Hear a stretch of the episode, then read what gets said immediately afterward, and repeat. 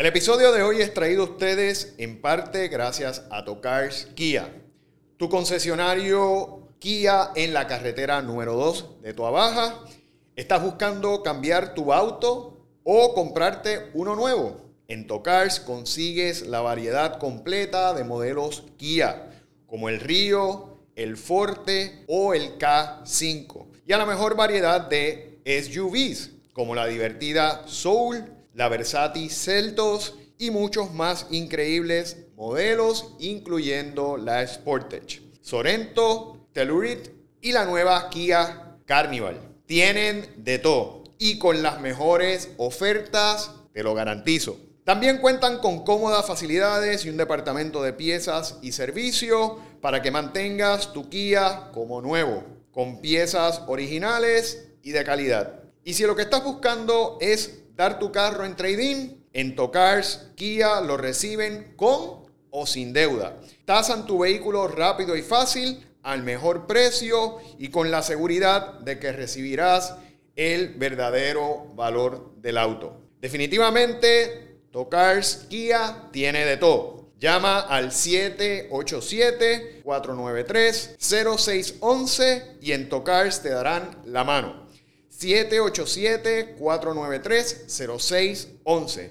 Búscalos en Facebook como Tocars Kia o visítalos de lunes a sábado en la carretera número 2, kilómetro 16.4 del barrio Covadonga en Tuabaja. Ya lo sabes, si quieres montarte en un Kia al mejor precio, recuerda que Tocars Kia tiene de todo. Bienvenidos a un episodio más de Yo Soy un Papi, el podcast que te ayudará a hacer la crianza de tus hijos más fácil y mucho más divertida. Y ahora con ustedes, el creador de Yo Soy un Papi, su anfitrión, Jorge Carvajal. ¿Cómo fortalecer la autoestima en nuestros niños? Ese precisamente es el tema que vamos a estar hablando con ustedes en este episodio de Yo Soy un Papi, el podcast. Bienvenidos otra semana más. Mi nombre es Jorge Carvajal, para aquellos que me están viendo por primera vez. Soy un consultor de crianza que les ayuda con herramientas, con consejos, con técnicas a fortalecer la conexión, la comunicación y la relación con sus niños bajo una base de disciplina positiva. Y antes de pasar al tema, les invito a que se suscriban a nuestro podcast o a nuestro canal de YouTube y le den al icono de la campana para que puedan recibir semanalmente este contenido de alta utilidad, sin costo para ustedes, que les va a servir de mucho en esa complicada pero gratificante labor que es la crianza de sus hijos. Hoy vamos a hablar sobre un tema que para mí es sumamente importante, yo creo que para cualquier ser humano, y es precisamente la autoestima. Muchas veces nuestra autoestima se ve impactada desde que somos niños. Y el efecto, ¿verdad?, de ese impacto que puede ser por diferentes circunstancias. Pueden ser por maltrato físico, por maltrato emocional. Puede ser que a lo mejor uno de sus padres no era suficientemente cariñoso, era alejado de usted. Eh, puede ser porque no pasaban suficiente tiempo con usted. La autoestima se puede afectar por, por muchas circunstancias, ¿verdad? Pero el efecto de ese impacto se ve a largo plazo cuando nosotros eh, crecemos, cuando nosotros nos convertimos en adultos y principalmente cuando empezamos a interactuar con otras personas en diferentes ámbitos, ¿verdad? De nuestras vidas, como pareja, como amigos.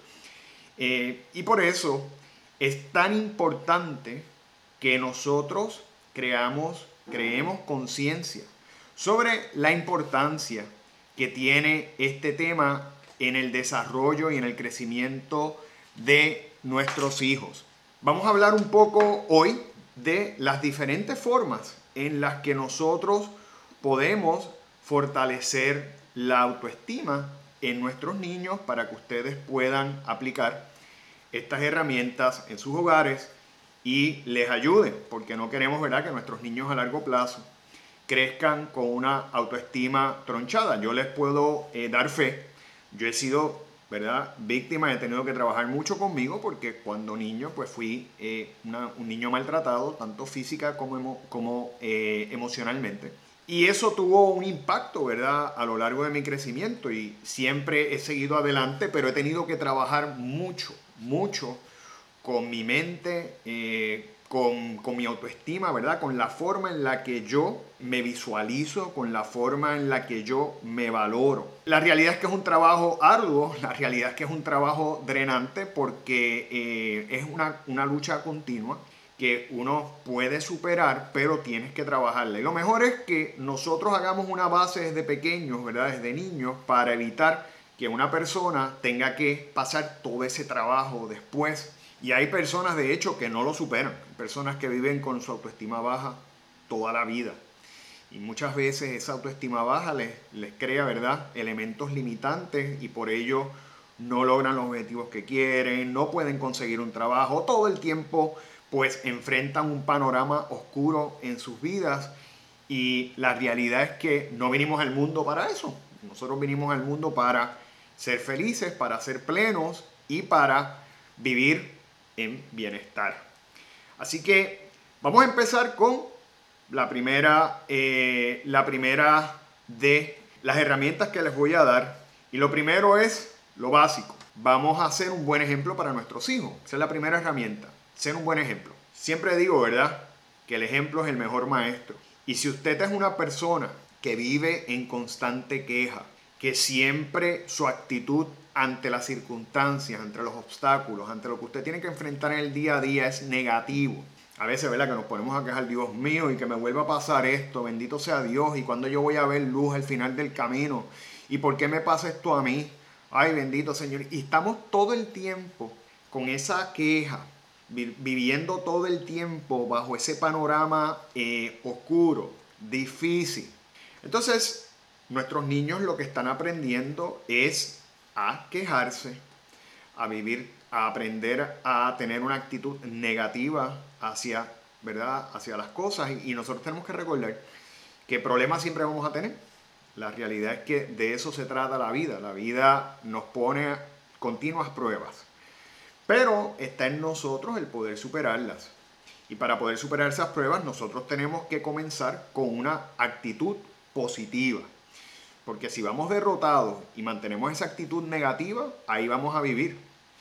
Y no vamos a poder salir de ello. Y la realidad es que nadie, ¿verdad?, que quiera superarse, que quiera echar para adelante, que quiera salir del hoyo, eh, se puede quedar viviendo bajo esa negatividad porque eh, no sale. Así que lo primero es, mire, piense en que sus hijos lo están viendo. A veces pensamos que nuestros niños no, no nos ven, que no nos hacen caso a lo que nosotros hacemos, a nuestras reacciones y por el contrario están viendo todo y están absorbiendo todo y los niños son esponjas. Así que si queremos que nuestros niños crezcan con una autoestima, una autoestima, eh, una autoestima sana, pues tenemos que empezar por nosotros, tener una actitud positiva, trabajar con nuestra autoestima. Si usted siente que se le está haciendo difícil, busque ayuda profesional, pero tenemos que ser un buen ejemplo para ellos porque por ahí comenzamos. No vale la pena que usted le diga a su hijo, tú, este, que bien, que bien haces esto, eh, que usted le eche, ¿verdad? Le dé un halago por el esfuerzo que ha puesto. Trate, ¿verdad? De alguna manera fortalecer su autoestima y que, le, y que con el ejemplo entonces derrumbe lo que está haciendo, ¿verdad? Con el verbo, lo que está haciendo eh, a través de sus palabras. Así que una cosa tiene que tener coherencia con la otra. Otro elemento eh, importante, otra herramienta la segunda que les voy a dar es normas. Tenemos que establecer normas y reglas en nuestra casa. Los niños necesitan desde pequeño estructura. La estructura les da confianza, la estructura les da seguridad. Un niño que no tenga estructura es un niño que se siente perdido y cuando nosotros como personas nos sentimos perdidos, nos sentimos que no, tenemos rumbo, se afecta nuestra autoestima, nuestra autoestima, ¿verdad? Eh, no tenemos una meta, no tenemos enfoque, no sabemos hacia dónde dirigirnos. Eh, así que tenemos que tener unas reglas, eh, tenemos que establecer, ¿verdad? Unos límites, Pero lo importante es que cuando usted establezca esos límites, pues sean límites razonables, ¿verdad? Límites que puedan, eh, que puedan ayudar al niño o a la niña en su desarrollo y no necesariamente que les afecte la autoestima. Y de ahí es importante, por ejemplo, si su niño comete un error, no se vaya personal. Usted plantee, ¿verdad? Y exponga el error. Mira, eso no se hace así porque cuando se hace de esta forma, entonces ocurre esto otro. Pero no se vaya personal. Y irse personal es, por ejemplo, pues decirle al niño, Dios mío, tú siempre metes las patas. Siempre no sirves para nada. Bendito sea Dios, te mando a hacer cualquier cosa y nunca lo sabes cómo hacer. Porque allí usted no se está enfocando en el error. Usted se está enfocando en la persona. Entonces, en el momento en que usted le, está, está depositando toda esa carga verbal en la persona, ahí es que empieza el impacto a la autoestima porque ese niño o esa niña lo que va a empezar, lo que va a comenzar a pensar es que no sirvo para nada. Lo que usted le está diciendo, no puedo hacer las cosas bien, soy un ser limitado, no tengo capacidad. ¿Sabes? Todos esos elementos que los seres humanos formamos en nuestra mente, ¿verdad? Tenemos que recordar que nuestra mente puede ser nuestro mejor aliado o nuestro peor enemigo. Y no queremos, ¿verdad?, que se convierta nuestra mente en ese enemigo que nos está todo el tiempo recordando lo limitado que somos como personas. Por el contrario. Así que podemos cometer errores, todos los seres humanos cometemos errores, el niño puede virar un vaso, el niño puede eh, romper algo que usted a lo mejor lo mandó a hacer, pero concentrémonos en el error y no en la persona. No, no, vayamos a tirarle a la persona, a depositar ese coraje en la persona, sino mira, eso, eso pasó porque eh, en lugar de coger la jarra de agua por el mango, pues la cogiste por el otro lado, hay que cogerla por aquí para evitar que eso se caiga. Usted le enseña, ¿verdad? Pero decirle, bendito sea Dios, otra vez, tú siempre dañas las cosas, ahí afectamos, ¿verdad? Esa autoestima. Algo que es esencial, que muchas veces, ¿verdad? Como padres, por, porque queremos sentirnos orgullosos, porque queremos, ¿verdad? Que nuestros hijos eh, de alguna manera eh, sobresalgan, es concentrarnos en el esfuerzo y no necesariamente en el logro o en el, o en el resultado final. esto se ve mucho, por ejemplo, en la práctica de deportes en los niños. A veces tenemos a los niños haciendo deporte. Este, los padres a veces son más fanáticos que los niños, ¿verdad? Y van a un juego. Y si el niño comete un error en un tiro, si está haciendo baloncesto, o si se poncha, si está jugando béisbol, ¿verdad? O cualquier deporte, y falla, entonces, en lugar de aplaudir el esfuerzo, el trabajo, nos limitamos al resultado. Otra vez te volviste a ponchar. Igual que en el juego pasado. Pues que tienes que estar más pendiente porque es que la bola te la pasan por el centro del plato y no la estás viendo, ¿sabes? Este, en lugar de fortalecer el esfuerzo. Mira, sé que estás dando lo mejor, vamos a seguir practicando. Eh, yo te voy a lanzar en casa varias veces para que tú puedas practicar el bateo. Esto toma tiempo, es paso a paso, pero vas a ir mejorando. ¿Ves? O sea, eh, usted le está, ¿verdad?, diciendo o tratando de alentar, lo único que lo está haciendo de una forma positiva, en lugar de una forma donde el niño o la niña se van a sentir menospreciados, se van a sentir que usted como padre o madre no se sienten orgullosos de lo que están haciendo, de ese esfuerzo.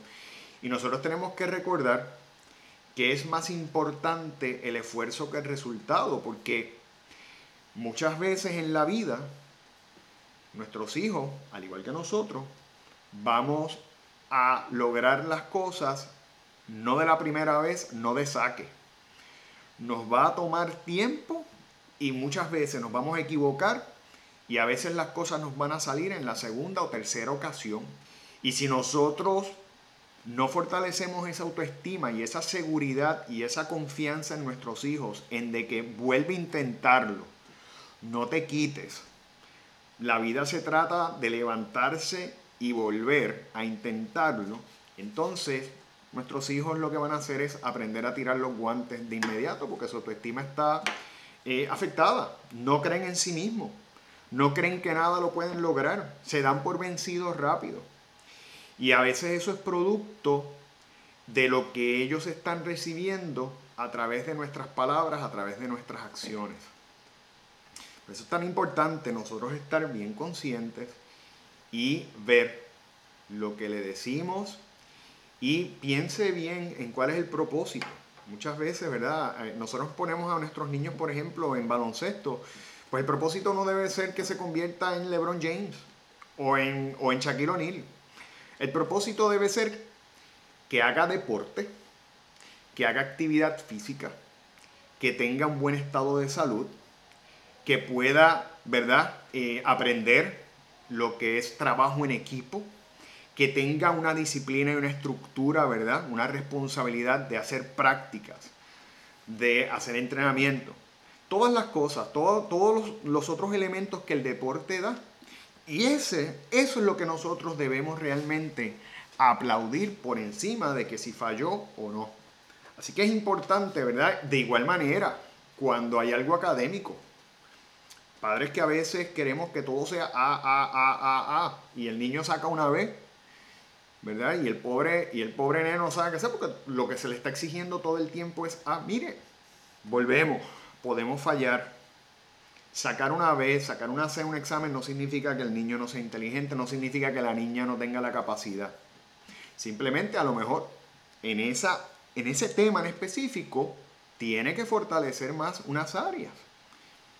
Pero si nosotros, en lugar de apoyarlos, en lugar de apoyar el esfuerzo, fortalecer, ¿verdad? Eh, el tratar de impulsar a que den lo mejor de ellos, lo que hacemos es menospreciar su capacidad, este, su dedicación, el esfuerzo que puso, entonces lo que estamos es afectando la autoestima. Así que es importante, ¿verdad?, que nosotros tengamos bien claro en dónde, qué es lo que debemos fomentar. El propósito, el tesón, no necesariamente el resultado final. Tenemos también que enseñarle a nuestros niños a, tomar riesgos. Eh, la vida muchas veces nos pone en encrucijadas donde tenemos que tomar decisiones y a veces esas decisiones, ¿verdad? Tienen, normalmente tienen unos riesgos, tienen unas implicaciones. Pero las mejores cosas en la vida ocurren cuando nos arriesgamos, este, ¿verdad? En términos positivos. Estoy hablando en términos positivos, por ejemplo. Muchas veces nosotros vivimos años trabajando para una empresa, queremos y tenemos una buena idea para desarrollar un proyecto de negocio y no nos atrevemos a tomar riesgo porque no creemos que lo podemos hacer, porque estamos inseguros. Sin embargo, las mejores cosas ocurren cuando salimos de nuestra zona de confort, como decimos, de nuestra zona de comodidad, cuando nos arriesgamos a hacer cosas diferentes. Usted tiene que creer en, usted. Y, como, y esto va, ¿verdad? De alguna manera atado a lo que dije ahorita. Ejemplo. Así que eh, tenemos que dejar que nuestros niños entiendan que van a haber veces que en la vida van a tener que tomar riesgos. Este, obviamente, impulsarlos a que puedan ir tomando esos riesgos, ¿verdad? O esas decisiones con, con preparación, este, y sabiendo que pueden haber unas implicaciones, ¿verdad? Con la noción de lo que puede ocurrir, ¿verdad? Y con seguridad. Pero ir poquito a poco, ¿verdad? No, no, poner, no, exponerlos tampoco a que tomen decisiones, eh, eh, que el riesgo sea un riesgo controlado y de acuerdo a su edad. Importante. ¿verdad? No vamos a permitir que nuestros niños tomen riesgos fuera de su edad porque entonces eso se puede convertir en un peligro. Pero sí que ellos puedan tomar, ¿verdad? Eh, sus riesgos. Hay niños, por ejemplo, que tienen esa, esa ese deseo, esa vocación, por ejemplo, para los negocios y a veces pues están en grados intermedios y por ejemplo quieren, quieren empezar a vender algo. A veces pueden ser pulseritas, a veces pueden ser... Mire, si el niño le propone o la niña le propone, mira, yo quisiera empezar a hacer pulseritas para vender, impúlsalo. Pues mira, muy bien, este, ¿Qué tienes que hacer? Bueno, pues tengo que invertir dinero o tengo que gastar dinero y tengo que comprar X para poder hacer. Eso es el riesgo, ¿verdad? El riesgo del negocio, porque de repente a lo mejor hace las pulseras y no vende ninguna. Pero eso es un riesgo, eso es un riesgo controlado y por otro lado se le está fomentando ahí el empresarismo, ¿verdad? El poder empezar a tener una, una visión de que se pueden hacer cosas por nosotros mismos, ¿ves? Este, pero es importante, usted foméntelo si le decimos, por ejemplo, oh, olvídate de eso, eso es bien difícil, yo no voy a gastar chavo en eso, después no vendes ninguna, ya le estamos tronchando, ya le estamos tronchando la visión, ya le estamos tronchando el deseo. Vamos a impulsar, sobre todo si son cosas positivas, fomentar, ¿verdad? Ese deseo y a que mantenga nuestro niño nuestra niña esa motivación y vaya creando esa confianza en sí mismo.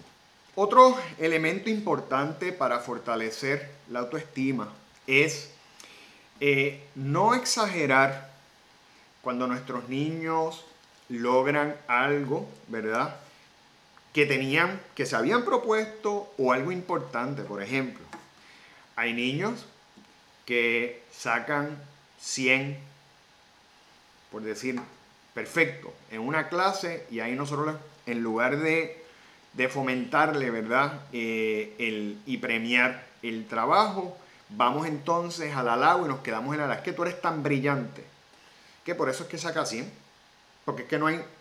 Ese cerebro tuyo es una cosa extraordinaria. Es que tú eres, olvídate, tú estás aquí a otro nivel. Cuando decimos esas cosas, lo que podemos estar haciendo en nuestros niños, ¿verdad? Es creándolos lo contrario. Porque lo que estamos es fomentando y eh, eh, provocando que el niño o la niña dependa, ¿verdad?, de su confianza, de la confianza en su inteligencia. Y usted sabe lo que puede pasar, que en un momento, porque todo puede pasar, de repente enfrentó una clase, enfrentó un examen y salió mal, sacó mala nota. Y ahí es donde entra el problema, ahí es donde se afecta la autoestima, porque el niño va a pensar, pero ¿cómo yo, cómo es posible que esto me haya pasado a mí? Cuando yo nunca fallo, porque yo soy brillante, porque yo soy extraordinario. En lugar de nosotros hacer lo contrario, y aunque sepamos, ¿verdad? Es importante, aunque sepamos que el niño es inteligente, aunque sepamos que la niña puede ser dotada, no importa. Vamos a halagar vamos a, fortalecer eh, el esfuerzo.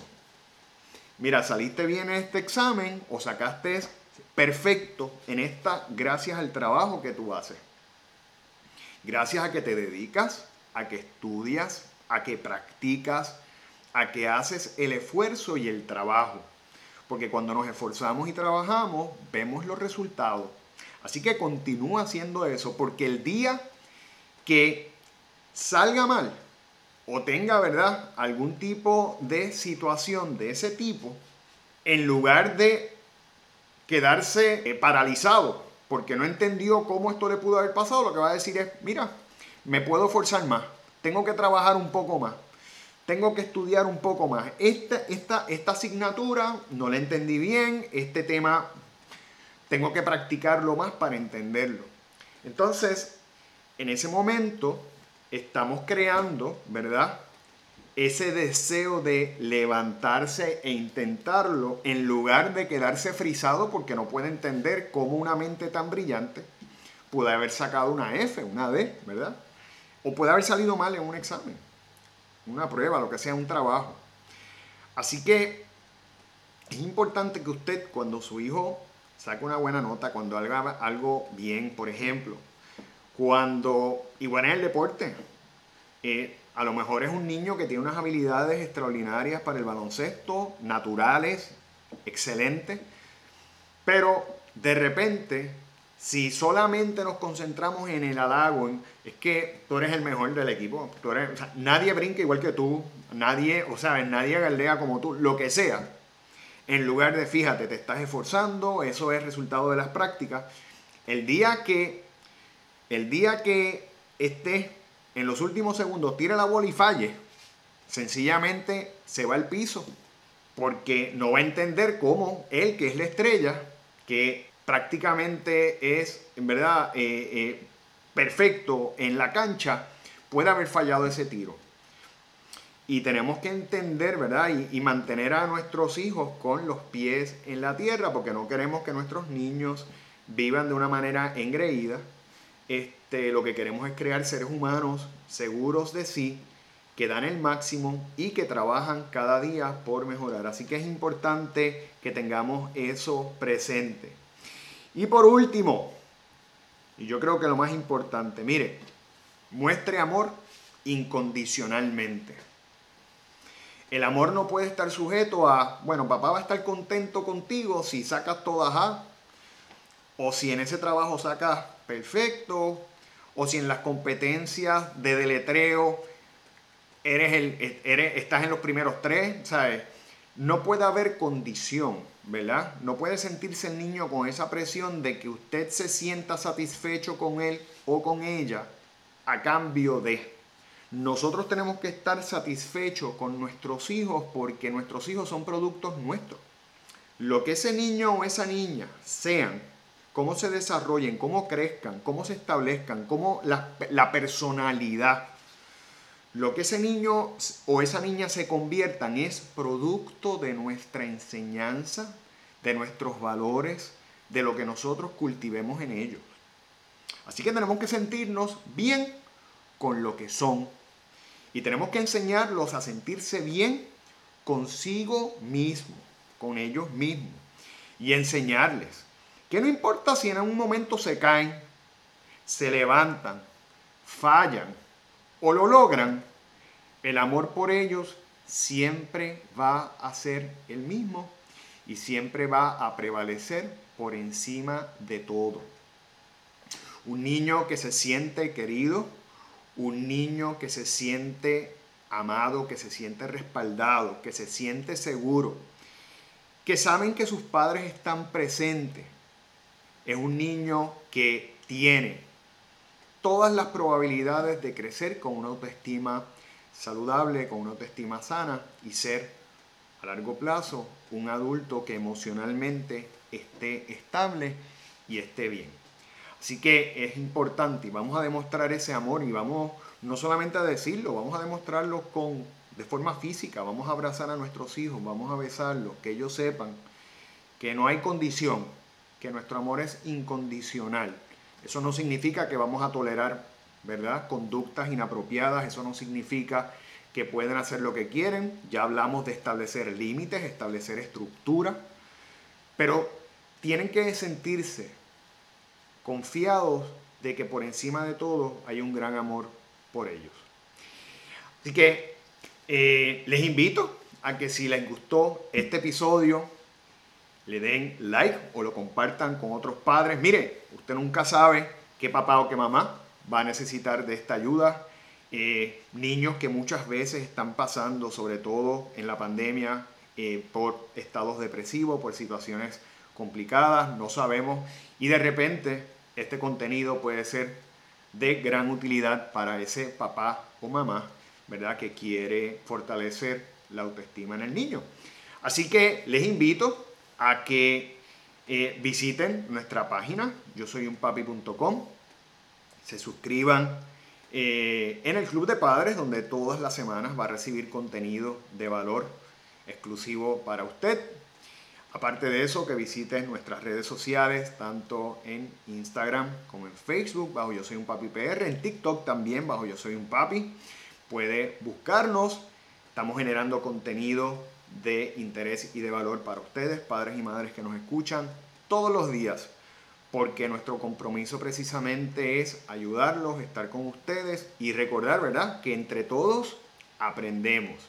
Quizás yo puedo tener unos conocimientos quizás un poquito más, bueno, porque me dedico a esto, pero Eh, de igual manera yo aprendo de ustedes, como ustedes pueden aprender de nuestro grupo de trabajo, de nosotros, de mí, de todos. Así que esto es una comunidad de padres de apoyo para hacer de nuestros hijos personas de, de bien. Les invito también a que visiten, como dije al principio, nuestro canal de YouTube o nuestro podcast y que le den al icono de la campana para que no se pierda un solo episodio más. Y les agradezco la sintonía que nos están dando. Gracias a ustedes estamos creciendo cada día más, ganando más audiencia y logrando llevar nuestro mensaje a más y más hogares. Así que muchas gracias y los veo en el próximo episodio de Yo Soy un Papi, el podcast. Hasta la próxima.